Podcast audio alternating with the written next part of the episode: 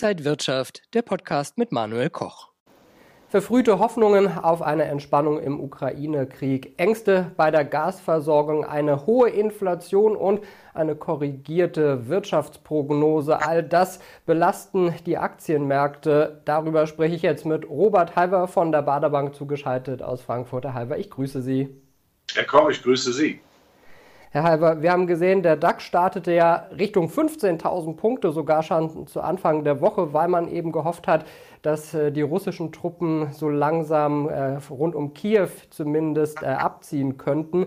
Aber unterm Strich hat sich bisher nicht viel verändert. Die Märkte sind ja in einer stabilen Seitenlage. Ist man in dieser ganzen Situation vielleicht doch zu optimistisch?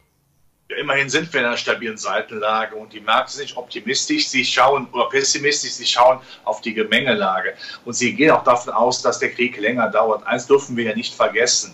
Herr Putin hat vor etwa fünf Wochen gesagt, er möchte die Souveränität der Ukraine zerstören. Das Ziel hat er nach wie vor. Also sehr wichtig jetzt, und das ist ein Punkt für die Börse, dass der Westen zusammenhält, maximalen Druck auf die geopolitische Waage bringt und auch, wenn es sein muss, dann eben auch die Gaslieferungen dann nicht mehr annimmt. Das gehört leider zur Wahrheit dazu. Aber das ist im Markt so ein bisschen eingepreist, ist mein Eindruck. Und äh, der DAX oder alle europäischen Aktienindizes wollen jetzt einfach schauen, was macht die Politik jetzt, um aus dem Dilemma rauszukommen. Man darf nie vergessen, äh, die Börsen spielen immer die Zukunft. Und dazu muss man auch eins sagen, was macht man denn mit dem Anlagegeld? Denn nach wie vor stellen wir eins sehr klar fest im berühmten Märchen vom Hasen und dem Igel. Die Geldpolitik der Hase, die Inflation der Igel. Der Igel, Igel ist viel schneller als der Hase. Das heißt, Zinssparen ist attraktiv. Und das stützt sicherlich auch den Aktienmarkt. Wenn wir mal auf Gas schauen, da wurde jetzt die erste Warnstufe von Wirtschaftsminister Habeck ausgerufen. Ja, und die Energiepreise, die steigen. Das sehen wir nicht zuletzt auch an der Inflation. Die wird für März bei 7,3 Prozent vermutet. Das ist äh, der höchste Wert seit 40 Jahren. Bekommen wir jetzt den Inflationsschock? Ja, den haben wir ja schon. Ich könnte mir vorstellen, dass er noch ein bisschen höher geht, dass wir durchaus die 8 auch nochmal sehen könnten, je nachdem, was jetzt auf der Rohstoffebene noch passieren äh, wird. Entscheidend ist natürlich, was machen wir daraus. Ich bin nach wie vor der Meinung, dass die Anleger die Inflation sich irgendwie zurückholen sollen. Das machen sie am besten mit Sachkapital, das machen sie am besten mit Dividendenwerten. Äh, da müssen wir jetzt eben durch. Es ist nun mal so, die Inflation ist jetzt da und sie wird eben noch nicht bekämpft von Notenbanken. Wir haben es ja eben besprochen. Äh, was neunmal, auch das wiederhole ich, dann dazu führt, dass Zinspapiere barfui sind und dann logischerweise man sortiert im Aktienmarkt mit Stockpicking, mit den Branchen, die profitieren, Dividendenbranchen, wir haben es gesagt, oder Defensivqualitäten oder auch der Hightech-Sektor in Amerika äh, dann besser davonkommt als vielleicht die zyklischen Werte. Und doch, auch dort ist ja nicht alles jetzt negativ, das muss man ja auch so sagen. Jetzt können wir das Beispiel BSF nennen. Natürlich ist die BSF ein großer Abnehmer von Erdgas, aber sie produzieren ja nicht nur in Deutschland, sondern weltweit, können also dann ihren Energiemix auch weltweit streuen. Also man muss das nicht alles so negativ sehen, aber nochmal, die Privatperson muss jetzt etwas machen. Wenn man jetzt nicht aus der Zinsfalle rauskommt, wann dann? Herr Halber, wie stehen Sie denn äh, zu Aktien rund um Waffenhändler, äh, Militärausrüstung? Da ist ja gerade die Diskussion in vollem Gange, ob das vielleicht sogar nachhaltig sein könnte. Äh, andersrum muss man auch fragen, wie moralisch ist das? Ja gut, Moral ist die eine Sache, allerdings wenn man sich verteidigen muss gegen einen Aggressor, lupenreiner Aggressor, tut mir leid, äh, dann ist die Moral doch bitte schön auf der Seite, wo man sagt, man muss sich verteidigen. Das ist das Erste. Das Zweite ist, ja, die Rüstungswerte sind ja durchaus schon in der Vergangenheit gelaufen ich glaube jetzt nicht unbedingt, dass da jetzt noch so viel draußen noch viel oben drauf kommt. Ja, nachhaltig werden wir mehr Rüstungsausgaben haben, aber man muss auch die Frage stellen, wie schnell kann dann überhaupt eine Firma, eine Rüstungsfirma liefern? Es ist nicht so, dass wir jetzt äh, äh ohne nicht äh, ohne Rohstoffe auskommen könnten. Rüstungsgüter brauchen auch Stahl, Eisenerz muss, das ist alles knapp im Augenblick, kostet ja alles Geld. Also da wird man vielleicht auch nicht sofort loslegen können. Also von daher äh, nicht jetzt nur auf das eine Pferd setzen, äh, Rüstungsgüter, sondern dann etwas in die Breite gehen. Die Werte eben auch, die vielleicht von einem neuen Energiefrühling klimaneutral profitieren äh, und nicht nur jetzt den einen Gaul hinterherlaufen, der ist schnell totgeritten. Schauen wir wieder zurück auf die Wirtschaft. Nicht nur, dass wir zwei Jahre mit Corona zu kämpfen hatten und immer auch noch damit kämpfen. Jetzt der Ukraine-Krieg und das können wir ablesen an der Prognose der Wirtschaftsweisen. Die haben ihre Wachstumsprognose für dieses Jahr von 4,6 auf 1,8 Prozent stark nach unten korrigiert. Jetzt also die nächste Hiobsbotschaft nach Corona? Ja, ich glaube sogar, die Volkswirte gehen noch ein bisschen runter. Es ist immer so bei volkswirtschaftlichen Prognosen, man hält sich ja an solchen Mustern auch gerne fest. Äh, ich glaube, die 1,8 werden noch mal ein Stück nach unten revidiert.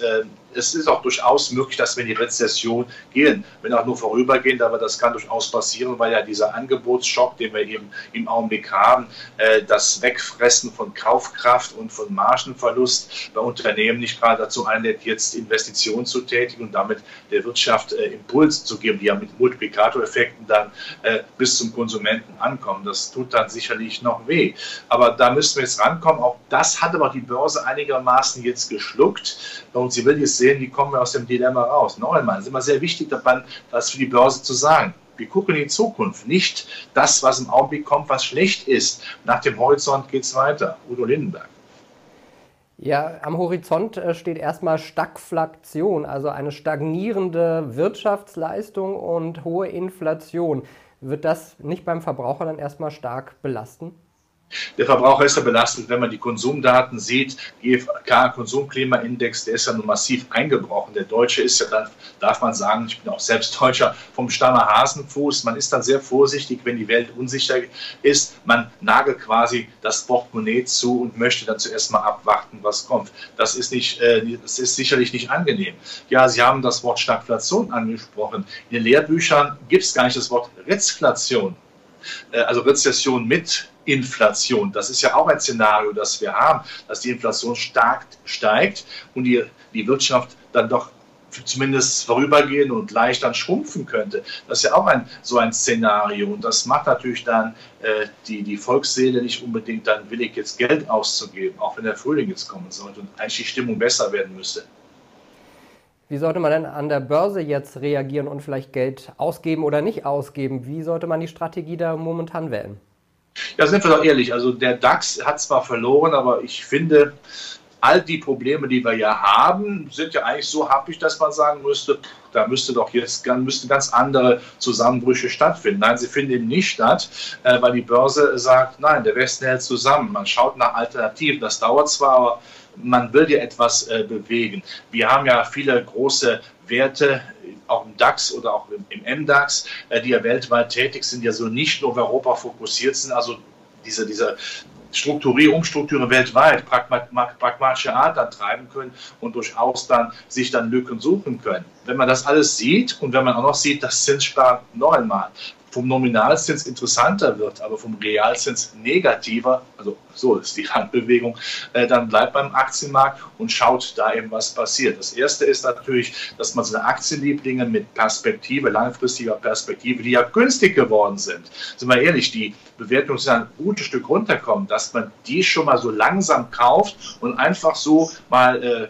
ins Depot legt und nicht viel macht, aber weiß, wenn die Zukunft eben dann auch wieder besser wird und sie wird besser werden, äh, wir werden äh, keinen Untergang unserer Welt erleben, dann hat man die schon mal. Und für die ganz Vorsichtigen bleiben eben die typischen Aktienansparpläne. Man sollte aber auch innerhalb der Branchen mal genauer schauen. Ich sprach ja angangs vom Stockpicking, dass man sich die einzelnen Werte anschaut. Nicht jeder Wert, auch im industriellen Bereich, leidet jetzt. Ja, Das muss man sich anschauen. Wo sind die weltweit verteilt? Wo machen die Umsätze? Wo kriegen die Rohstoffe her?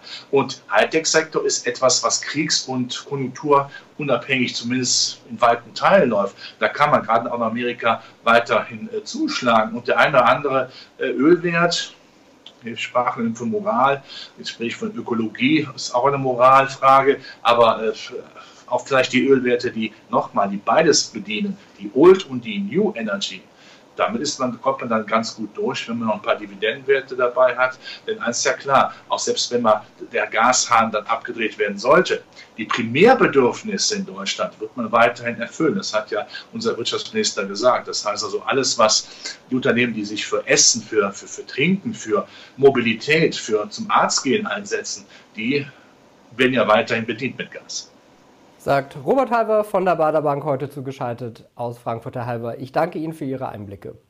Ich danke Ihnen.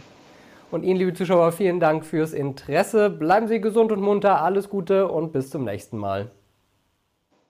Und wenn euch diese Sendung gefallen hat, dann abonniert gerne den Podcast von Inside Wirtschaft und gebt uns ein Like.